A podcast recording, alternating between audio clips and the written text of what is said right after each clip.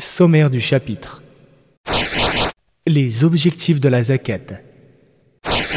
Quels sont les biens dont on doit prélever la zakat L'or et l'argent, les espèces et les liquidités, les marchandises, les produits de la terre, le cheptel? Qui bénéficie de la zakat